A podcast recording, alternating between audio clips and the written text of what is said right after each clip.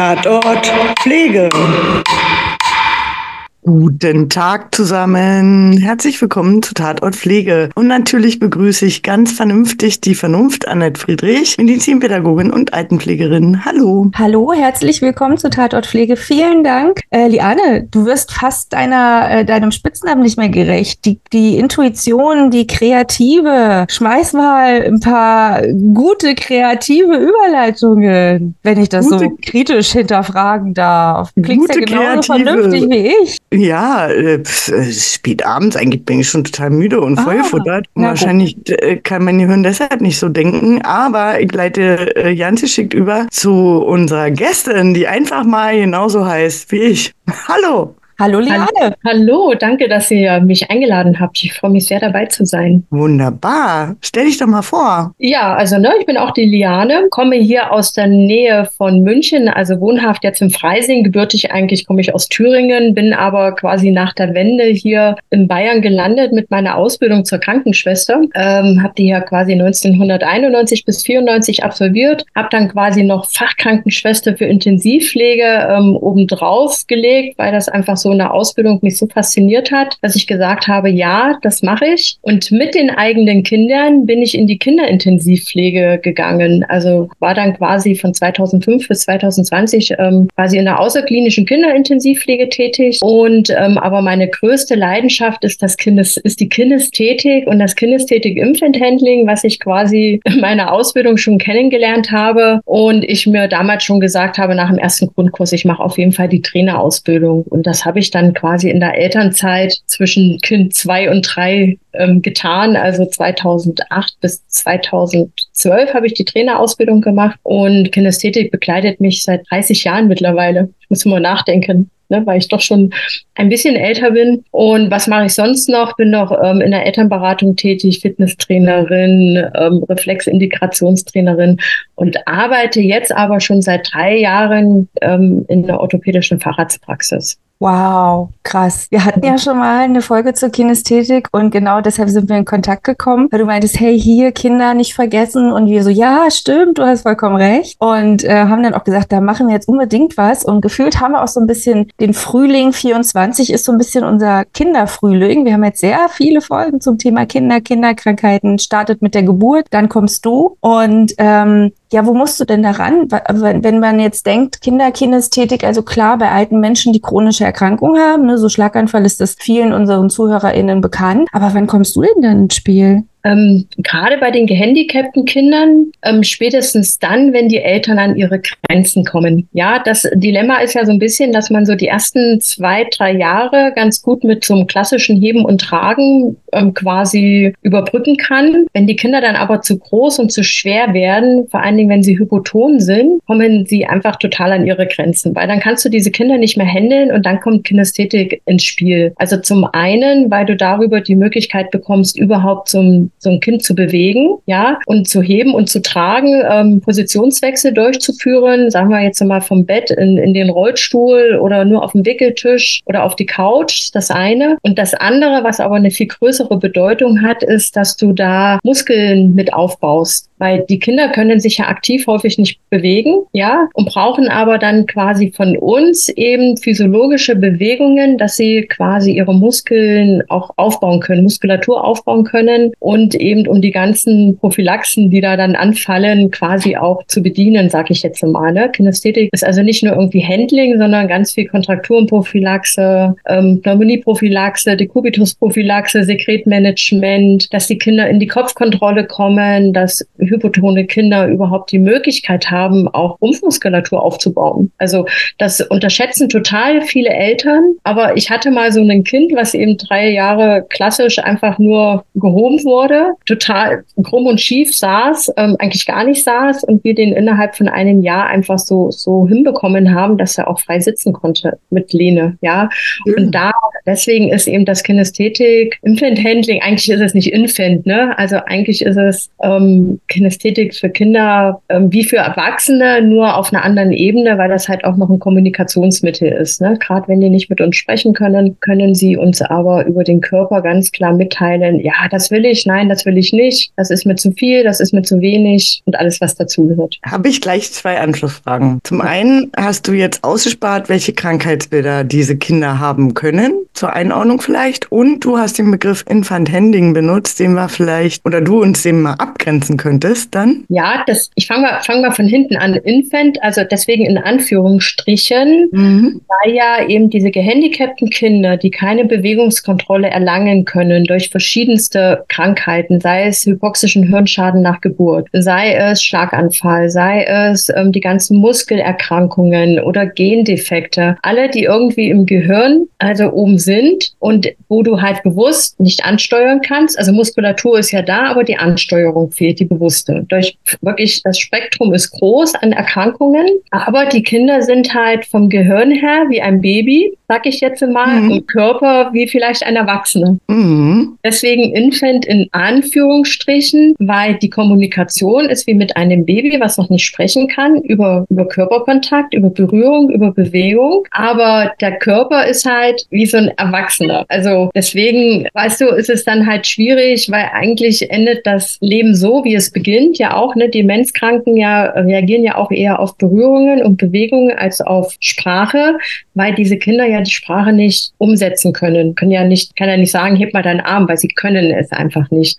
Und deswegen Infant Handling. Deswegen ist halt, unterscheidet man in der Kinästhetik, Kinästhetik in der Pflege und ähm, der Fachbegriff Kinästhetik Infant Handling. Ja, ja, den Begriff auch aus der Säuglingspflege, dass man da Infant Handling macht, um darauf zu achten, wie man wickelt und so weiter. Ähm, und da ist so der Klassiker, wo ich diesen Begriff halt ähm, herkenne, dass genau. man sagt, das so ein bisschen unterscheidet. Für die Pflege von Säuglingen benutzt man Infant Handling und alles, was dann größer wird, ist dann die normale Kinästhetik.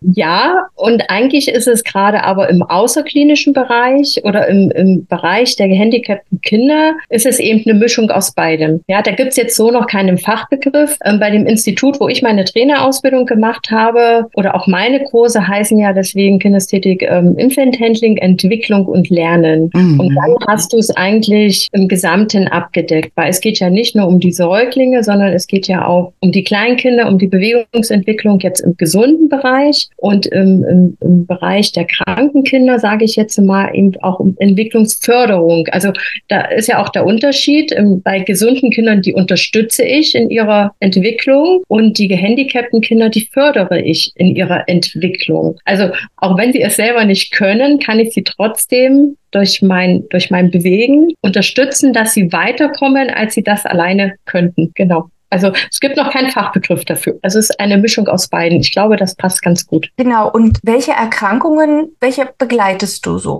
Also ich habe ja in der, in, der, in der Pflege, als ich noch in der Pflege gearbeitet habe, tatsächlich so diese Kinder mit den hypoxischen Hirnschäden ganz viel gehabt, die beatmet waren, mit Gendefekten. Ähm, das Muskeldystrophie hatte ich auch oder einfach, also die meisten Kinder waren tatsächlich so hypoxische Hirnschäden, Muskeldystrophie und halt einfach Gendefekte, die einfach, wo die in ihrer Entwicklung stehen geblieben sind. Das waren so die klassischen, die ich so hatte im Laufe der Zeit. Genau. Und da du ja auch in der Pflege unterwegs warst, was hast du denn so für ja, gibt es, gibt es überhaupt negative Assoziationen, die du hast oder ähm, eher nur positive? Und wenn ja, welche? Hm, ich bin ja quasi nicht umsonst rausgegangen aus dem Klinikalltag, ja, weil Klinikalltag ist ja häufig mit sehr viel Stress und wenig Zeit verbunden. Und für mich ist immer so dieser positive ähm, Aspekt gewesen, gerade in der 1 zu 1 Pflege, wo ich quasi ähm, hauptsächlich tätig war, dass ich da einfach Zeit hatte für die Kinder. Also ich konnte, ich war zwölf Stunden vor Ort also manchmal auch nur acht Stunden. Aber in diesen acht Stunden oder acht bis zwölf Stunden war einfach ganz viel Alltagsbegleitung, ähm, ganz viel Pflege, ganz viel Zeit lassen, ähm, mich an dem Rhythmus des Kindes anpassen können. Ja, das war jetzt bei den Schulbegleitungen eher nicht so der Fall, weil wenn du jetzt so ein Muskeldystrophie-Kind in die Schule begleitest, das war dann schon erstmal in der Früh knackig, ne? Da musstest du zu einer bestimmten Zeit am Bus sein, aber dann konntest du dich trotzdem so am Rhythmus des Kindes orientieren. Und das sind für mich einfach so diese positiven ähm, Assoziationen,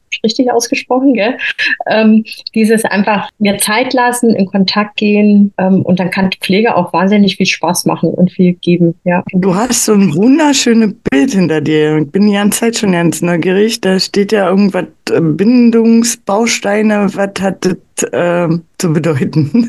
Bildungsbausteine. Um, ähm, ich hatte das tatsächlich mit der Annette auch mich gerade schon unterhalten. Ne? Ähm, es geht ja darum, dass jede Interaktion, jede Alltagsaktivität, sei es in der Pflege wie auch mit gesunden Kindern, fängt immer mit Berührung und Bewegung an. Und Bindung bedeutet halt eben Achtsamkeit und Entschleunigung und Langsamkeit. Und dann eben bei den gesunden Kindern über die Ernährung Stille in Flasche geben, übers Schlafen, also dass du halt ähm, Familienbett hast, dass du ähm, Tragen ganz viel ähm, abhalten. Das ist jetzt nochmal ganz was Spezielles. Ähm, ne? Windelfrei abhalten ist ganz viel Kommunikation. Und das sind halt alles so diese Bindungsbausteine. Ne? Also das heißt, damit kann ich einfach mit, mit dem mir anvertrauten Kind, sei es mein eigenes, wie auch in der Pflege, also wirklich eine Bindung eingehen. Ja, und wir wissen ja selber, dass halt in der Pflege ganz viel Vertrauen, gerade in der Kinderintensivpflege, ähm, brauch, brauchen ja die Kinder erstmal Vertrauen in mich und darüber erlange ich Vertrauen, indem ich da halt einfach um achtsame Berührungen und Bewegungen im gesamten Alltag einbaue. Wie kam es?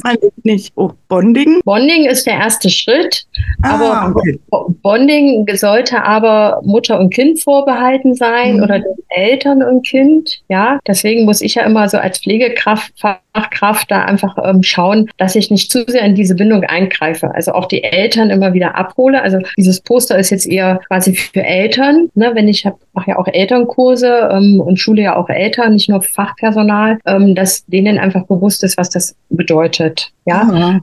für uns als Pflegefachkraft ist es halt einfach auch wichtig, so diese Bedeutung zu wissen, dass wenn ich zwölf Stunden in der Familie bin, an dem Kind, dass dann natürlich Bindung entsteht. Mhm. Nicht nur ans Kind, sondern auch an die Eltern. Man wird Familienmitglied genau. sozusagen. Mhm. Tatsächlich, ja. Wie kam es dazu, ja. dass jetzt Kinder bei dir so im Vordergrund stehen? Also unsere äh, Kollegin, die vorher da war, ähm, die hat sich ja eher so ein bisschen auf die Erwachsenen, auf ältere Menschen äh, fokussiert. Wie kam dein Weg zu den Kindern? Tatsächlich durch die eigenen Kinder. Mhm. Mein ältester Sohn wird jetzt 22, ja. Meine Tochter ähm, ist 17 geworden, mein jüngster Sohn ist 13. Und das war dann so, wo ich dann einfach bei den Kindern gelandet bin und das mir wahnsinnig viel Spaß macht. Also ich mache auch Grundkurse ähm, Kinästhetik in der Pflege tatsächlich auch, ja. Also nicht nur Intensivpflege oder außerklinische Intensivpflege, sondern auch ganz normale Pflege, ähm, Altenpflege habe ich auch mal gearbeitet. Also ist schon auch mein Repertoire, aber spezialisiert habe ich mich mehr auf die Kinder. Das ist einfach ähm, meins. Ja. Ach schön, das ist toll, das ist wirklich schön. Ähm, wenn du so Wünsche hättest, an die Pflege oder auch an deinen Berufsalltag? Gäbe es da irgendwas, was du verändern wollen würdest oder darf alles so bleiben, wie es gerade ist? Mm, ich würde mir wünschen, dass sich äh, meine Kollegen, Kolleginnen nicht zu sehr von diesem Zeitmanagement unter Druck setzen lassen würden, sondern dass sie einfach, auch wenn wenig Zeit ist, sie trotzdem in die Achtsamkeit gehen. Also ich weiß, dass es geht. Ich habe selber auf intensiv gearbeitet. Mir wurde dann immer nachgesagt, ach, die Liane, die macht wieder alles alleine. Ähm, aber Kinästhetik gab mir einfach das Werkzeug, Patienten, die schwerst beatmeten Patienten dazu versorgen. Aber ich konnte das in meinem Tempo machen.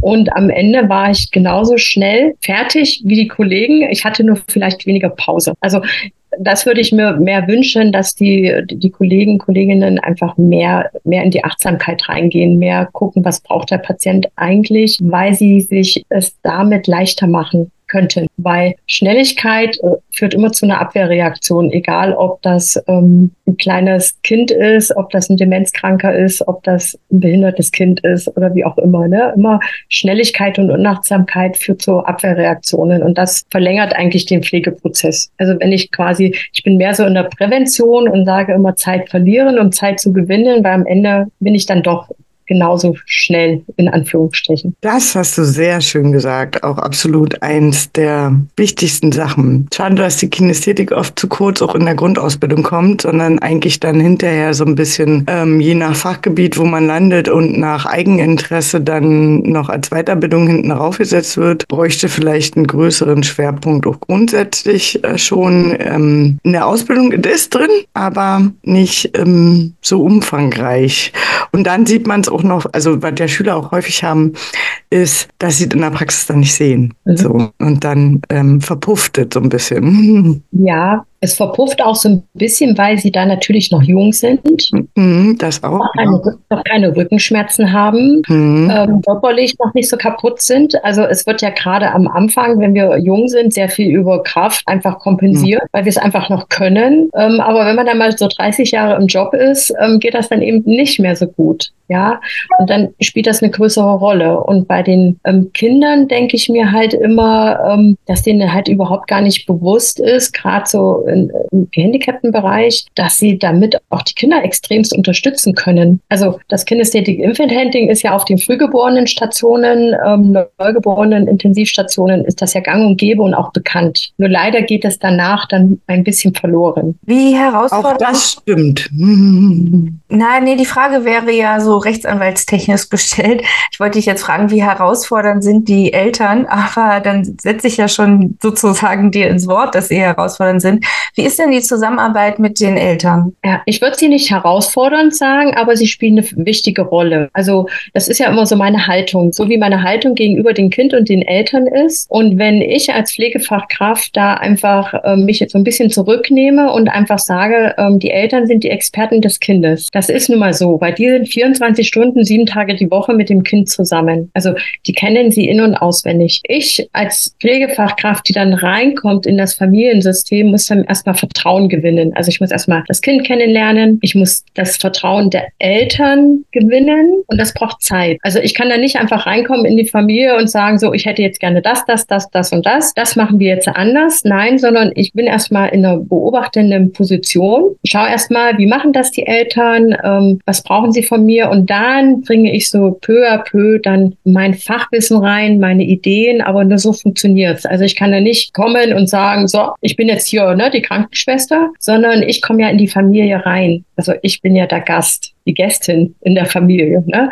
Also das ist der Unterschied zum Krankenhaus einfach, ne? weil, weil Krankenhaus, ähm, das sehe ich ja immer so bei den Kollegen, Kolleginnen, die dann aus dem Krankenhaus in die außerklinische Pflege gekommen sind, dass sie da einfach noch zu sehr diesen Hut, dass dieser Krank dieses Krankenhaus auf dem Kopf hatten. Da sind ja die Hierarchien eine ganz andere, als wenn ich in der Familie ein Kind betreue. Na, da gehöre ich irgendwann mal zur Familie dazu, wenn ich das zulasse. Das kommt wieder aufs Vertrauen drauf an. Also ich war mal sehr eng an an den Familien dran. Also das ist so ein bisschen mein Wesen, aber ich habe auch nicht so viel gewechselt. Ich war immer häufig so lange bei den Kindern, bis sie verstorben sind und dann bin ich in die nächste Versorgung. Also auf der einen Seite traurig, auf der anderen Seite aber so ein bisschen Lauf der Dinge. Wie groß ist deine Erfahrung so im interkulturellen oder transkulturellen Setting? Also bist, hast du durch, durchmischte PatientInnen oder ja, wie, wie, wie sieht so dein Patientenklientel aus? Ist da auch kultureller Hintergrund erkennbar? War auch ein, eine ein Teenager war mit einem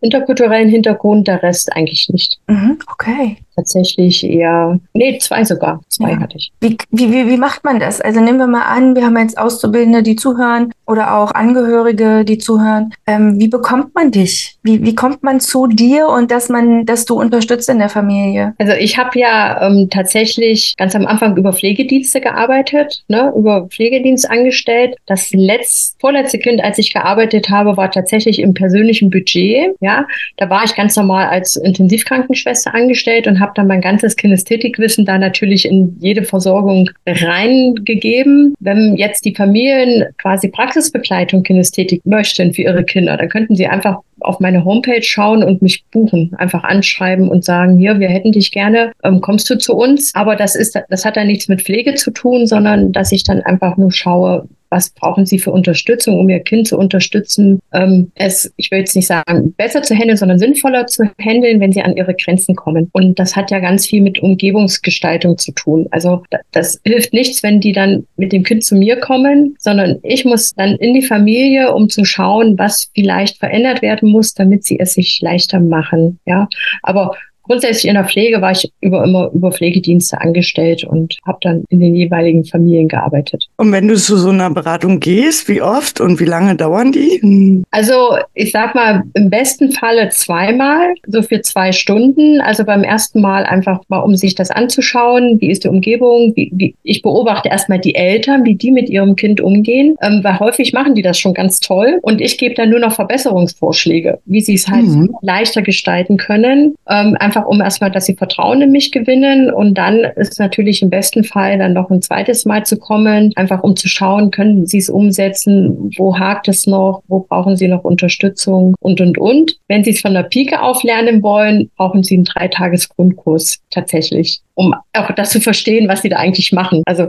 nicht, ähm, was, nicht einfach nur machen und weil ich ihnen gezeigt habe, sondern auch um zu verstehen, um was es da eigentlich geht. Ich habe ja auch einen Grundkurs und einen ähm, Aufbaukurs noch belegt und erst, also ich muss sagen, ich selber habe erst nach dem Aufbaukurs so gut in der Neurologie anwenden können und für mich war das dann auch so ein Gamechanger, weil ähm, das ja auch wirklich Pflegemaßnahmen sind, die die Apoplex-Patienten, ich habe ja sehr viel mit Schlaganfallpatienten gearbeitet, verbessert haben. So, nicht nur das mein Leben leichter wurde und auch die Zusammenarbeit mit den Kollegen, wenn wir gemeinsam Kinästhetik angewendet haben, ist besser geworden, weil man halt ähm, nonverbal miteinander äh, einheitlich kommunizieren muss zum Mobilisieren. Macht ja dann auch ein anderes Teamgefüge, wenn man gemeinsam gut Kinästhetik anwendet. Und ähm, ja, die Patienten sind wirklich durchgängig besser geworden. War sehr schön zu sehen. Hm. Genau. Und das ist mit den Kindern das Gleiche, dass die da sehr, sehr, sehr, sehr, sehr davon profitieren mit vielen Dingen. Genau, Wahnsinn. Also sind tolle Geschichten, die du zu berichten hast. Und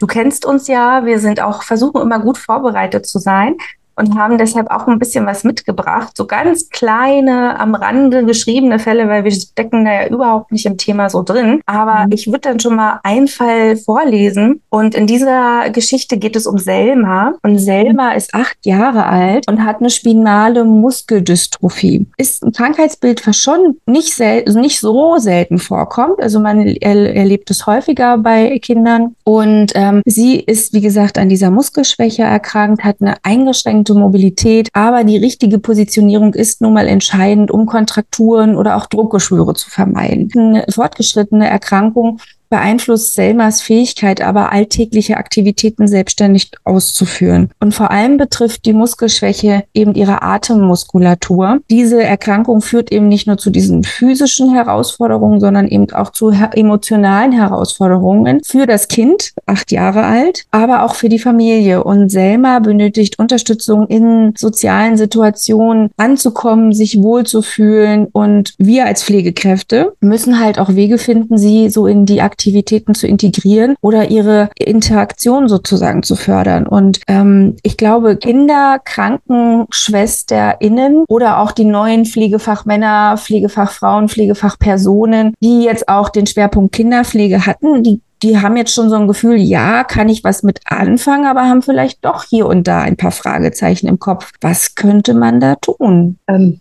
ganz klar Kinästhetik, ja, weil ähm, ich weiß ja zum Beispiel bei der Kinästhetik geht es ja zum Beispiel um Drehbeuge, Drehstreckbewegungen und dass eben die Knochen bei der Bewegung, bei der Bewegungsunterstützung dem Kind helfen können. Also ja, die Muskulatur, die kann nicht mehr so seine Funktion ausführen, wie es das sollte im gesunden Zustand.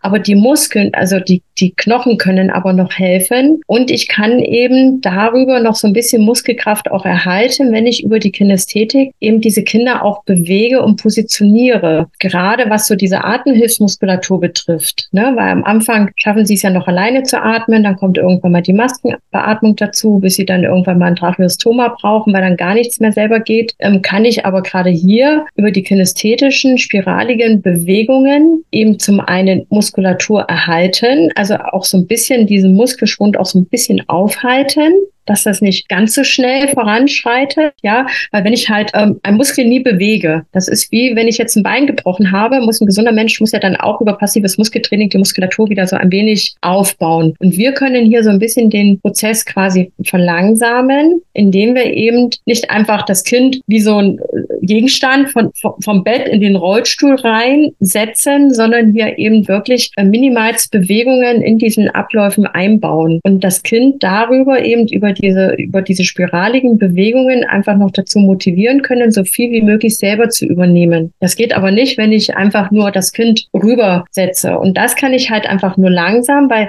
die sind ja im Kopf immer sehr fit und die können ja auch sprechen. Und indem ich eben genau frage, hey, wie kann ich dich unterstützen? Wo brauchst du Hilfe? Damit du das noch alleine bewerkstelligen kannst. Also damit ich einfach diese Mobilität so lange wie möglich erhalte, ist das eine. Und das andere eben durch diese spiraligen Bewegungen, ich ganz viel Sekretmanagement habe, ich ganz viel Sekret einfach auch freisetze, die Belüftung der Lunge viel, viel besser wird und darüber eben auch nochmal unterstütze, dass sie leichter atmen können. Und wenn ich eben gerade die Atemhilfsmuskulatur Muskulatur noch benutze durch mein passives Bewegen, also durch mich als Pflegefachkraft, ähm, hilft das halt dann wiederum auch dem Kind und dem Betroffenen. Also gerade bei diesen Kindern ist Kinästhetik eigentlich essentiell meines Erachtens. Und ähnlich ist es dann auch beim Positionieren, weil ich ja da eben auch die Druckgeschwüre halt einfach vermeide, weil ich eben nicht um Block einfach bewege, sondern ganz langsam peu à peu. Eigentlich hast du alle meine Fragen schon beantwortet, je länger du geredet hast. ich habe dich einfach weiterreden lassen, weil ja die Atmung besser wird dadurch und so weiter. Das hatte ich auch alle im Kopf nochmal dann detaillierter nachzufragen. Aber eine Frage ist übrig geblieben, nämlich die soziale Situation. Da könnte ich mir aber auch vorstellen, dadurch, dass das Kind autonomer wird, also mehr vielleicht alleine kann,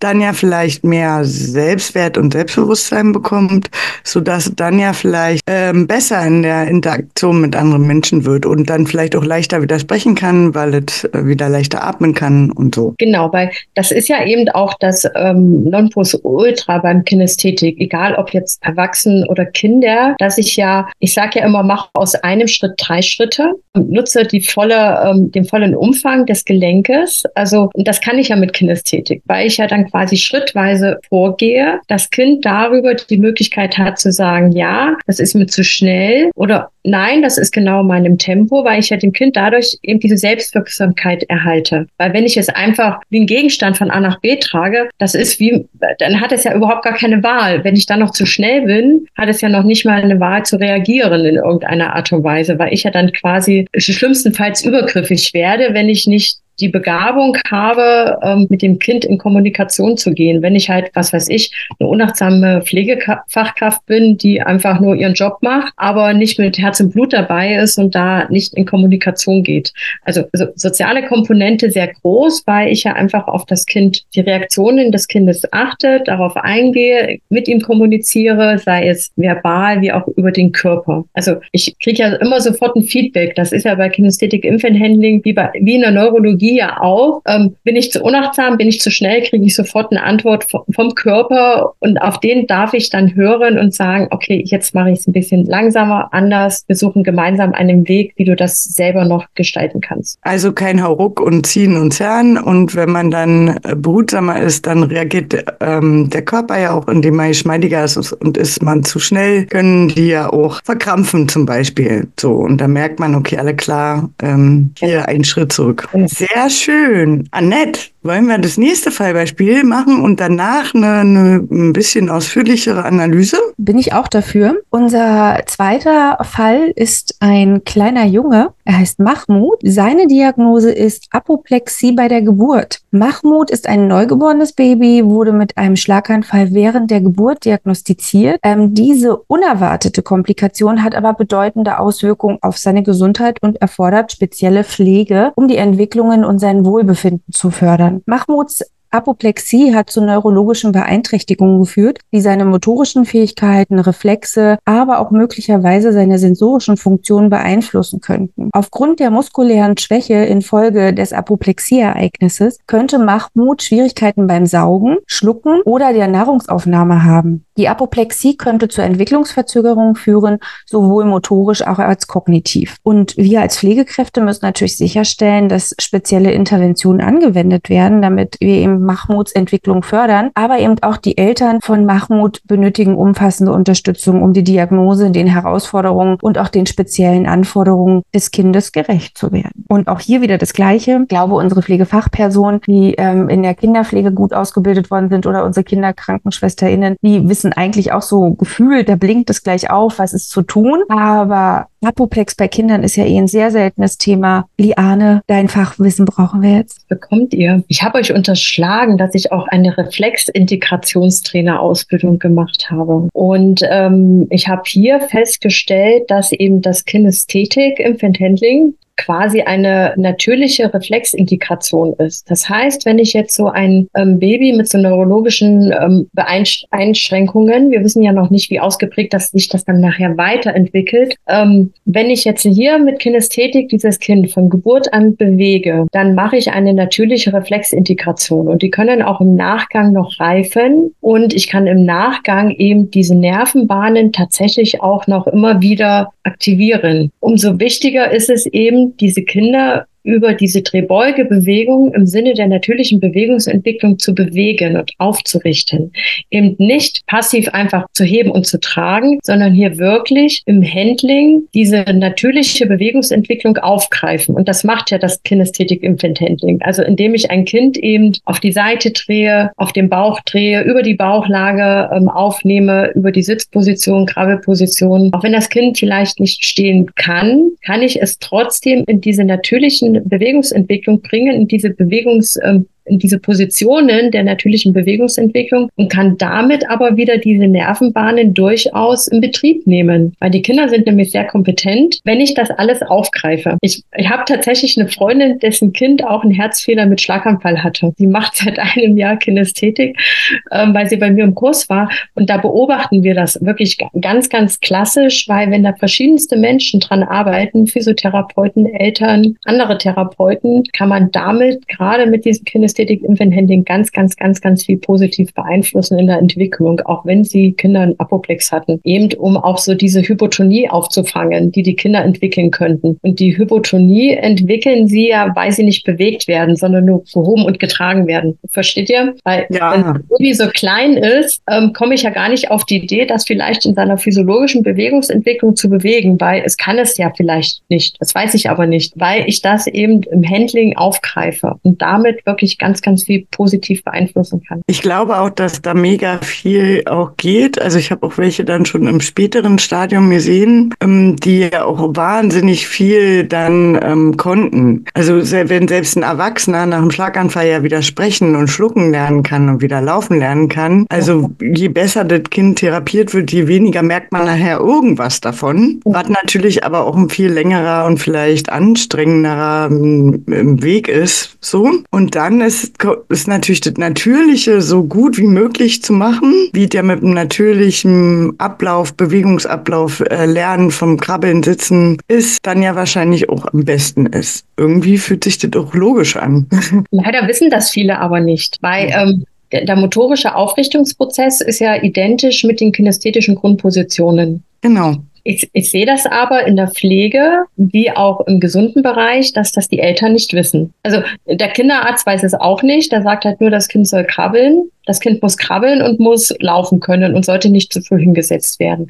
Aber sie kennen den Weg dorthin nicht, weil da gibt es nämlich Unterschiede im Weg. Und ähm, wir können ja mal das Saugen aufgreifen, weil das Saugen ist ja ein Saugreflex. Also jedes Kind kommt mit einem Saug- und einem Schluckreflex auf die Welt. Es braucht aber, wenn ich jetzt zum Beispiel stille, wird ja Muskulatur aufgebaut. Also muss ich halt einfach wissen, dass wenn jetzt ein beeinträchtigtes Kind irgendwann mal essen lernen soll oder gut Flasche trinken oder stillen möchte, dass es halt einfach entsprechend in der Mus Muskelaufbau unterstützt werden muss. Ne? In seiner Haltung, in dem, was ich hier oben bewege. Und da hängt ja der ganze Körper dran. Deswegen es, es entsteht ja immer aus einem Reflex eine bewusste Bewegung. Aus einem Saugreflex entsteht eine bewusste Saugbewegung und mit allem anderen ist es ja auch, wie so ein Kind kommt ja erstmal nur mit lauter Reflexen auf die Welt und durch die natürliche Bewegungsentwicklung werden dann diese Reflexe gehemmt oder integriert in den natürlichen Bewegungsablauf. Und bei diesen Kindern, die da beeinträchtigt sind, bin ich dafür außenstehend dafür verantwortlich, wenn sie es alleine nicht schaffen. Also da gehe ich dann quasi in die Förderung und Unterstützung, weil ich ja jetzt bei diesem neugeborenen Kind mit einem Apoplex nicht weiß, wie rückläufig ist er. Also wie, wie groß ist denn überhaupt der Schaden? Am Ende. Also kann ich da wieder ganz viel präventiv auch auffangen. Das ist wie mit den Kindern mit den hypoxischen Hirnschaden. Auch wenn sie selber nicht in die Aufrichtung kommen, kann ich sie aber über das Handling quasi in eine gewisse Muskelaufbau bringen. Also dass sie mhm. eben nicht ganz so hypoton sind. Also oder wenn sie sehr hyperton sind, ähm, wieder mehr in die Rundung bringen, mehr in die Entspannung. Also da kann ich schon ganz, ganz viel machen mit. Mega viel, das stimmt. Wie ist denn das? Jetzt hast du schon so super viel erzählt. Hast du da schon mal so kleine Wunder für dich erlebt? Ja. Jede Menge ja. kommt jetzt. Jede, genau, jede Menge.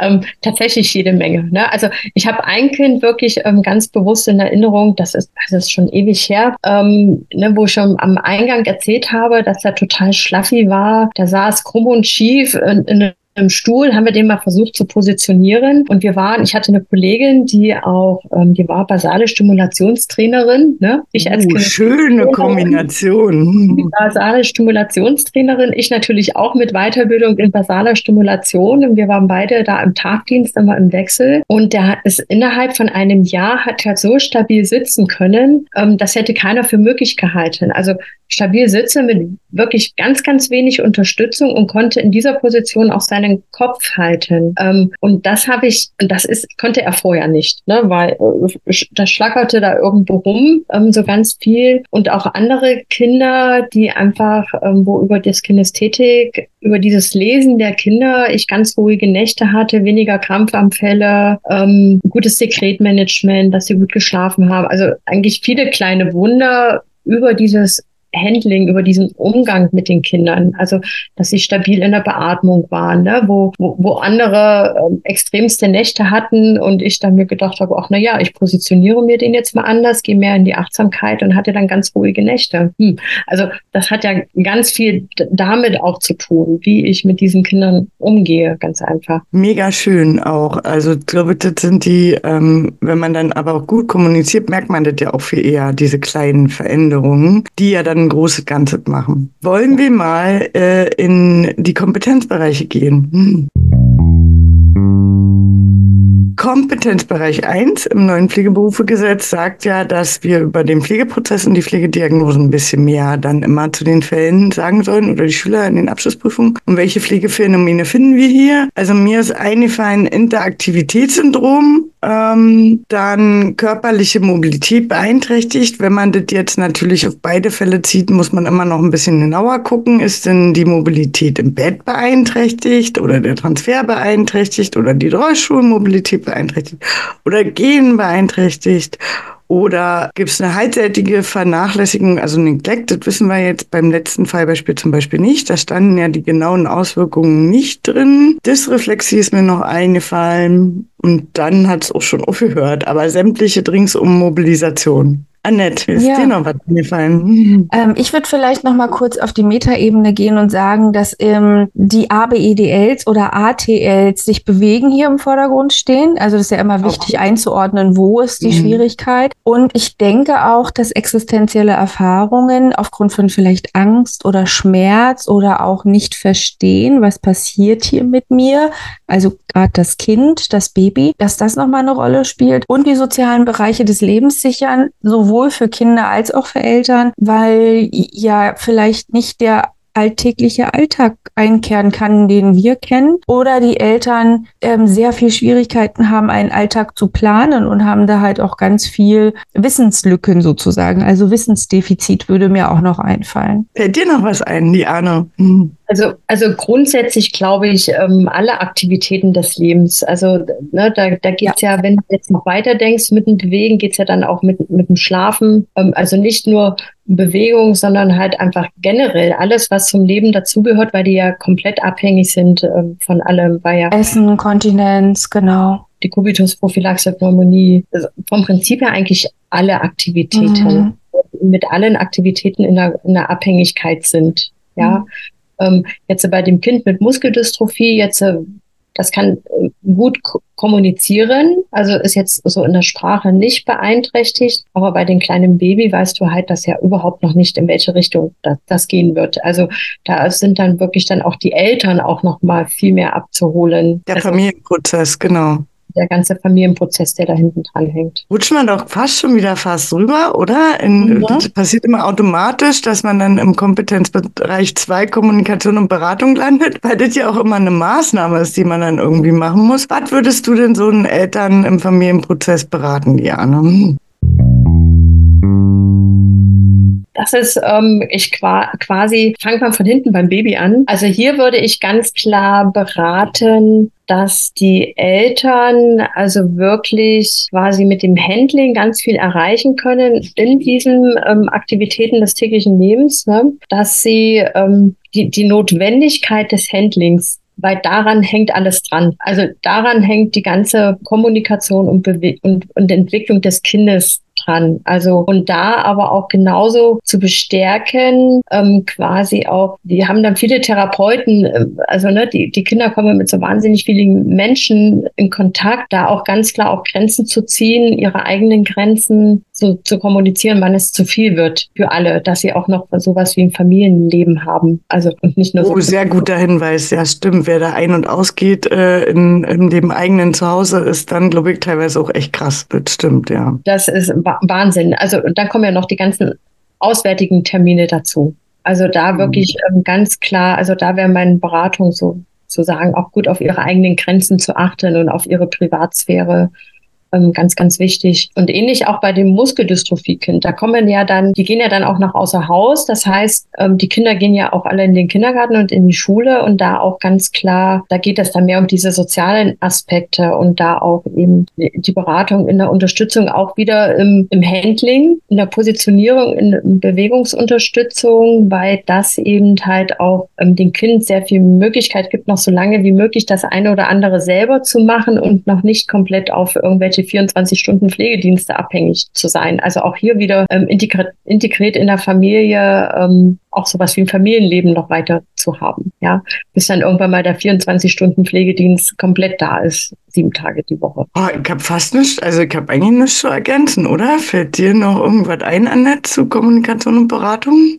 Hm, ja, man könnte jetzt vielleicht wieder noch so ein Kommunikationsmodell erwähnen. Ne? Also das Eisbergmodell passt eigentlich ganz gut zu dem, was Liane jetzt gerade gesagt hat, dass oben so ganz kleine Sachen sind, aber eigentlich hängt da drunten auch ganz, ganz viel dran und was manche dann eben gerade nicht sehen. Aber dass man vielleicht auch Eltern darin schult, wie man mit dem Kind spricht, also wie man dem Kind Feedback gibt, dass man in Ich-Botschaften spricht. Also das Kind hat ja dann, gerade wenn es eben nicht in den Kindergarten geht oder ähm, keine anderen sozialen Kontakte außer die Eltern hat, kann das Kind nur von den Eltern lernen und kopiert. Und dann sind die Eltern die Vorlage. Also ich glaube, man muss da noch mal ganz viel in Elternschulung gehen, wie sich so ein Kind entwickelt, die Entwicklungsstufen nach Piaget zum Beispiel auch mit beraten und eben wie rede ich mit einem Kind, wie wie gehe ich, wie wie wie sage ich Nein, wie sage ich Ja, wie gebe ich Feedback zu einem Kind, zu einem Säugling, wo ich dann auch weiß, das ist jetzt gut angekommen und hier mache ich nicht noch mehr kaputt. Mhm. Wobei wir beim Säugling ja dann wieder in der nonverbalen Kommunikation ja, sind. Ja, genau, also ich halt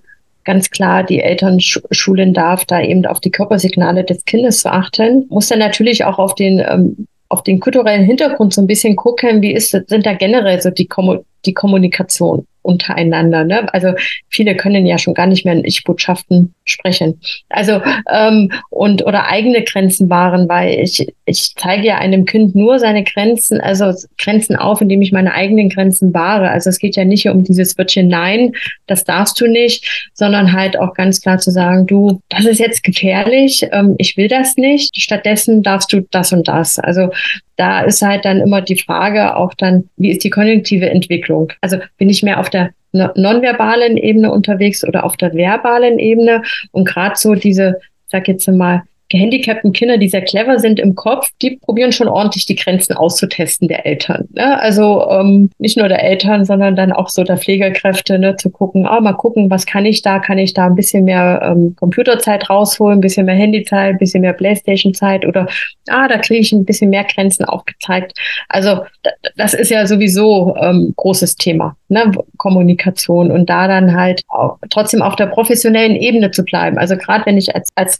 da auch ganz klar auch den Eltern zu vermitteln, ihr seid die Eltern, das sind eure Regeln, euer Haus. Ich bin hier die Pflegefachkraft. Ähm, ich, auch wenn ich eine andere Meinung vielleicht dazu habe oder ich anders mit dem Kind umgehen würde, muss ich quasi respektieren, wie sie das gerne hätten. Also da dann auch die Eltern zu bestärken, da auch ganz klar so ihre Wünsche zu äußern, wie sie sich das vorstellen, dass mit diesem Kind umgegangen wird. Also viele Eltern muss man da wirklich bestärken und zu sagen, ja, das ist euer Kind. Ne? Ihr müsst mir sagen, wie ihr es gerne hättet, weil diese Kinder sehr clever sind. Also gerade so diese Muskeldystrophie-Kinder sind da schon sehr clever und versuchen da auch durchaus mal so gegeneinander ja. auszuspielen. Ne? Ja, also, ja, naja, klar, die testen dich ja aus. So, ne, in der Kommunikation. Mal gucken, was ich mit der so machen kann. Und da muss man dann die Eltern so ganz klar bestärken, da auch sich zu positionieren. Also auch vor dem Kind gegenüber der Pflegekraft und also in dieser Dreiecksbeziehung quasi, ja. Ja, ja. Okay. Und wenn wir jetzt automatisch rüber switchen, weil es ist immer auch wieder so ein Automatismus, weil die nächste Frage würde von mir darauf abzielen, Kompetenzbereich 3, interdisziplinäres Team oder auch Behandlungspflege beziehungsweise Hilfsmittel. Wer hängt denn da noch so mit im Boot? Du hast ja vorhin ganz viele Menschen erwähnt, ähm, aber wer würde bei Mahmoud oder auch bei Selma vielleicht ähm, interdisziplinär noch mitarbeiten? Hm, ich fange mal bei der Selma an. Also zum einen ähm, die Physiotherapie, auf jeden Fall Ergotherapie, Schule, Kindergarten, also bei ihr dann schon die Schule, also in der Schule dann also wieder die Lehrer, ähm, die Betreuung, dann vielleicht noch die Fahrer, die die Kinder in die Schule fahren, dann ähm, ja, dann vielleicht noch das SPZ, dann hast du vielleicht noch das Palliativteam mit drinne, ähm, ja, also ne, die, die, Eltern, den Pflegedienst, die vielen Pflegekräfte, die da dabei sind ähm, und dann noch die ganzen, ähm, die die ganzen Hilfsmittel. Ne, ich komme jetzt gerade nicht die Versorger, die ganzen Versorger, die dann weiter, die genau, äh, Sanitätshäuser und so, genau. Also Sanitätshäuser, die da noch hinten dran hängen und dann ähm, muss man dann so als interdisziplinäres Team dann rausfinden, was das Kind jetzt das Sinnvollste ist. Ich sage jetzt nicht immer das Beste, sondern das Sinnvollste, was das Kind jetzt vielleicht braucht in seiner Unterstützung. Und dann noch dieser Rollenkonflikt, den du gerade beschrieben hast, dieses Ausspielen und die Elternrollenkonflikte und dann noch die ganzen Menschen, die dann nach Hause kommen. Genau. Wahnsinn. Ja, und logistisch auch krass. Hm. Macht das es Sinn, da eine Familientherapie vielleicht auch ähm, im Hintergrund laufen zu lassen oder so? Wäre schön, wenn das die Eltern machen würden. Die wenigsten machen es. Okay. Also das ist, ähm, also ich glaube, die kriegen es, die schaffen es einfach nicht. Mhm. Die sind so mit diesem diesen Konstrukt beschäftigt, dass ganz, ganz viele Eltern hinten runterfallen. Also ne, die, die Eltern, die ich so begleitet habe, ähm, die sind alle hinten runtergefallen, weil die waren nur um dieses Kind drumherum gekreist und dieses ganze Bausteine, die es dazu ähm, zu bedienen gibt, die muss ich dann auch noch alle irgendwie miteinander verbinden. Das ist bei dem, bei dem Kleinen, bei dem Mammut eigentlich ähnlich. Ja. Da kommen ja. dann zwar die beide erst dazu, aber da hast du genauso Logopädie drinne, Ergotherapie irgendwann mal, Physiotherapie, im besten Falle immer auch ein Hospiz, Palliativteam dazu, die dich einfach, dann hast du ja noch die Kinderärzte. Ähm, mhm. Behandlungspflege ja teilweise auch noch. Monitor, Sauerstoff, Beatmungsgerät, Trachealkanüle hast du nicht gesehen. PEG, PEJ, Stoma. Auch noch alles dazu. Ne? Also, also Familientherapie ist, glaube ich, das, was die alle bräuchten, aber keine, tatsächlich keine Zeit haben. Wahnsinn. Das ist dann tatsächlich auch so ein bisschen, also den Part habe nicht ich unbedingt übernommen, aber ich, die, die Eltern hatten also in zwei Versorgungen tatsächlich so viel Vertrauen zu mir, dass wir da viel auch über andere Dinge gesprochen haben. Das ist haben die sich dann auch mal getraut, mal Paarzeit zu machen? So, wenn jetzt die Pflegekraft da ist und man denkt, es ist gut aufgehoben, dass man dann mal auch Zeit wieder für sich hat? Genau, da, da sind wir wieder beim Punkt Vertrauen. Ich brauche dann so viel Vertrauen in diese Pflegekraft, dass sie den einfach so viel Vertrauen haben, eben das Kind alleine zu lassen mit der Pflege. Kraft, um eben wieder in die Paarzeit zu gehen. Und ähm, was wir noch gar nicht erwähnt haben, sind die Geschwisterkinder, die dann häufig auch noch da sind, sei es älter oder jünger, die da auch noch ähm, versorgt werden möchten, auch noch ihre Elternzeit haben wollen. Also das ist Wahnsinn, was die für so eine hohe Belastung haben. Dann sind da vielleicht noch Großeltern, Tanten, Onkels. Ähm, ist ja schon im normalen Setting oder in der normalen Familie schwer, sich Zeit zu nehmen, in Anführungsstrichen normal. Und ja. wenn man dann noch zusätzliche Care-Arbeit hat, ja.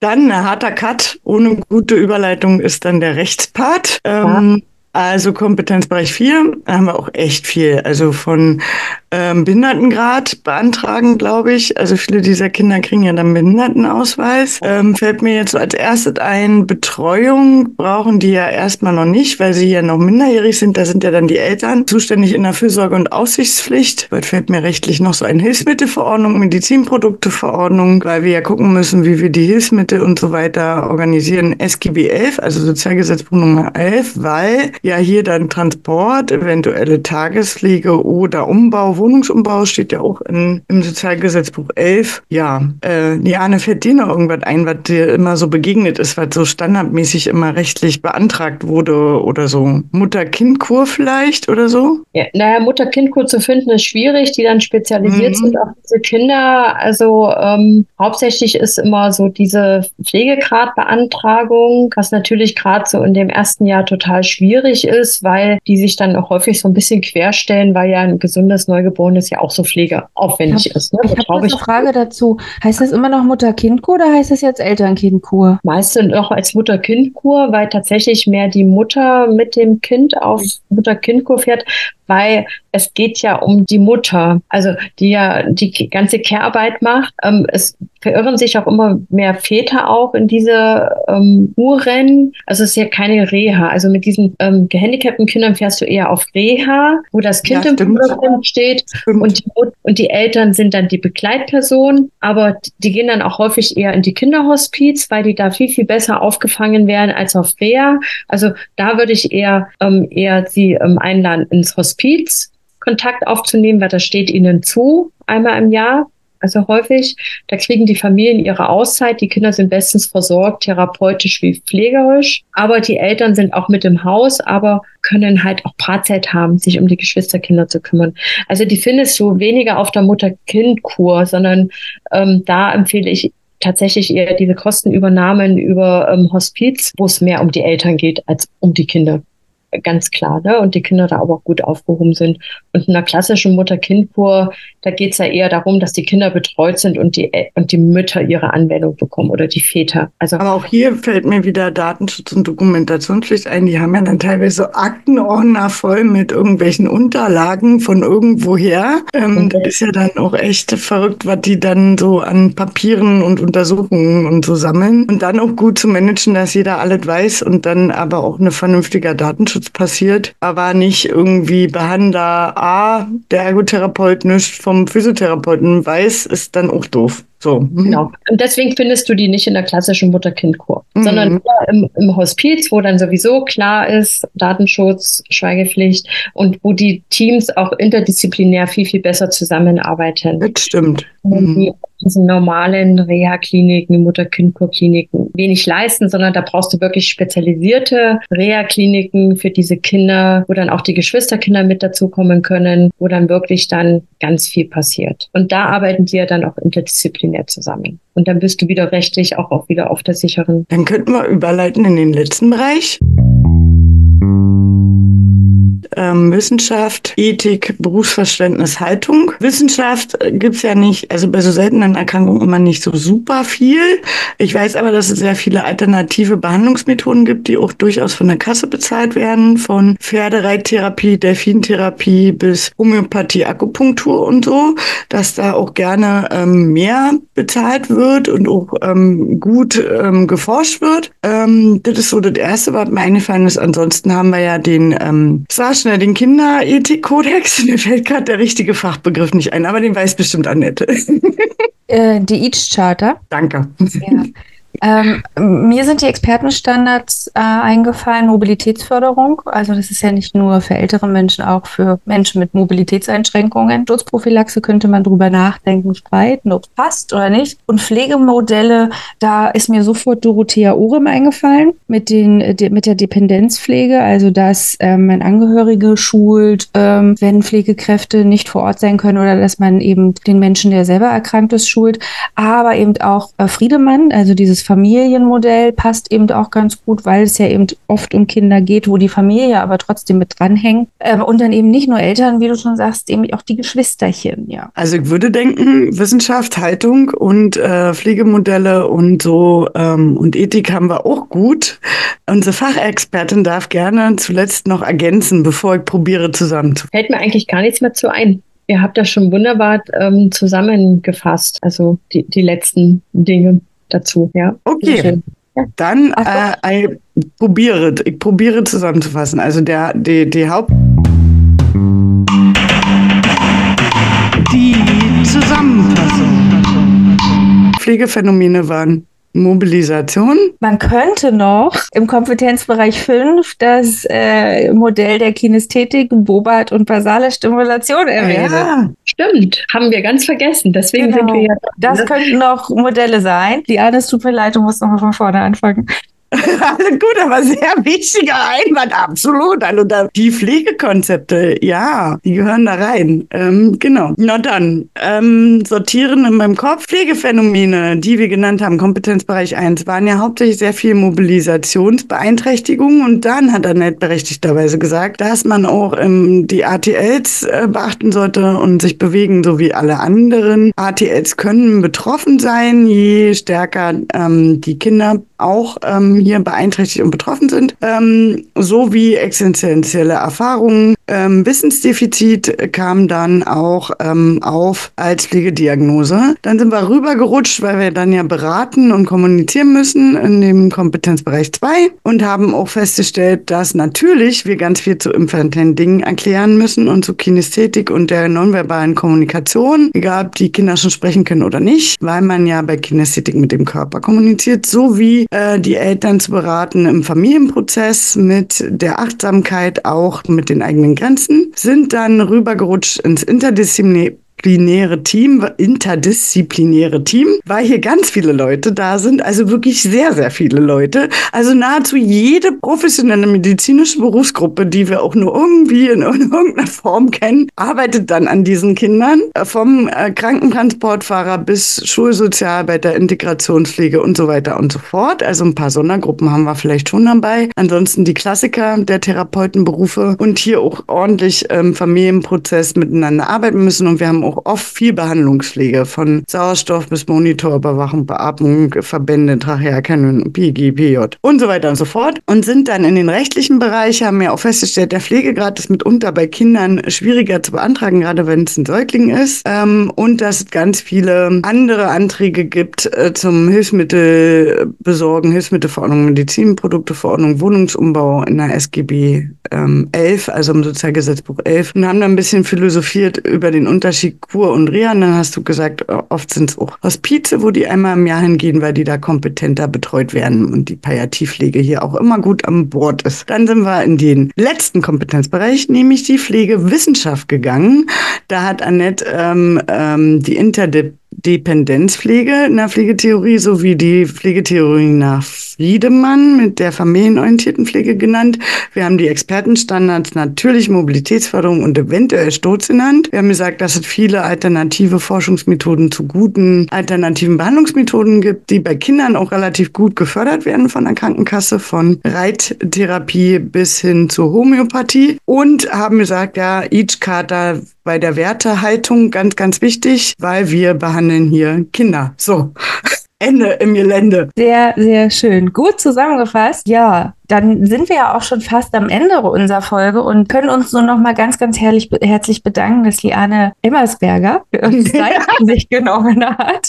Naja, Liane, die andere Liane muss ja, ne? die gehört zum Team. Das ist halt so. Ich komme gar nicht drum herum. Aber ganz lieben Dank, dass du dir Zeit genommen hast, ähm, hier mit uns partizipi partizipieren und eben auch jetzt ganz, ganz vielen ZuhörerInnen ähm, das Thema ja, Kinästhetik bei Kleinkindern, bei Babys, bei Jugendlichen und eben die Angehörigenarbeit, die dahinter auch sehr viel steckt, näher zu bringen und uns einfach deine Profession einmal darzustellen. Herzlichen Dank dafür. Ich danke ganz herzlich für die Einladung. Also wirklich, hat mir mega Spaß gemacht und ähm, mir jetzt gerade so im Nachgang noch eingefallen, dass ja auch Kinästhetik für die Eltern sehr wichtig ist, nicht nur für die Kinder. ja, auch halt, ja, also ähm, da, die vergessen wir dann immer so gerne so ein bisschen. Ne? Also es geht ja nicht nur um die Bewegungsunterstützung und Förderung der Kinder, sondern es geht ja auch darum, dass die Eltern ja auch sehr, sehr lange ähm, ihre Kinder pflegen bis ins Erwachsenenalter und da dann eben das Kinästhetik für sie auch sehr wichtig ist für ihre Gesundheit. Rückengerecht, genau, rückengerechtet ja. arbeiten.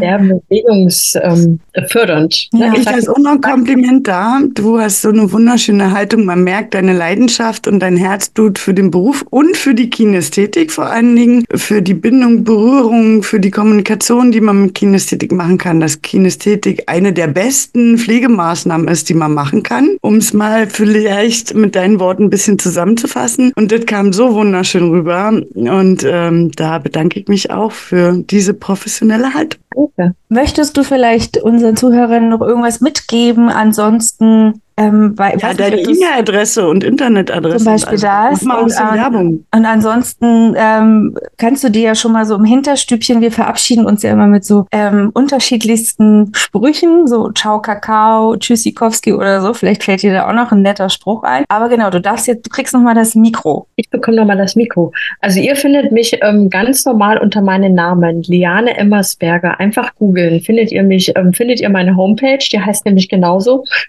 Auf Instagram, auf Facebook, auf YouTube. Also ich habe auch einen YouTube-Kanal, wo ich ähm, mhm. wirklich einige Videos auch schon ähm, hochgeladen habe, was ich sehr spannend finde. Man sieht so auch ein bisschen meine Entwicklung. Da sind ganz alte Videos und ganz neue. Ähm, darüber findet man mich eigentlich überall. Und mitgeben möchte ich vor allem, ähm, egal in welchem Berufsfeld er ist, einfach ähm, Zeit zu verlieren, um Zeit zu gewinnen, sich selber zu entschleunigen, selber in die Achtsamkeit gehen und ähm, einfach darüber zu sehen, wie viel Spaß Pflege machen kann, egal ob ganz klein oder ganz groß oder ob jung oder alt. Ähm, auch für einen selber, weil wir dann hier von unseren Mitmenschen ganz viel zurückbekommen. Wunderbar, ja. das ist doch toll. Dann bleibt uns ja nichts anderes äh, übrig, als uns tatsächlich auch von euch, von uns, euch ZuhörerInnen zu verabschieden. Wir freuen uns, wenn ihr reinhört. Ähm, ihr findet uns auf Instagram, auf TikTok, auf YouTube noch nicht. Vielleicht machen wir da auch noch mal irgendwann was. Aber ansonsten auch auf Facebook. Oder ihr könnt uns auch eine E-Mail schreiben unter tatortpflege ähm, der Podcast Und wir freuen uns über Feedback Feedback, Anmerkungen und natürlich auch ähm, liked uns und ähm, ja, gibt uns ein paar Sterne, ein paar Herzchen. Wir freuen uns darüber. Bis denn, Antenne. Bis bald, ihr Lieben. Bis bald, Riyad.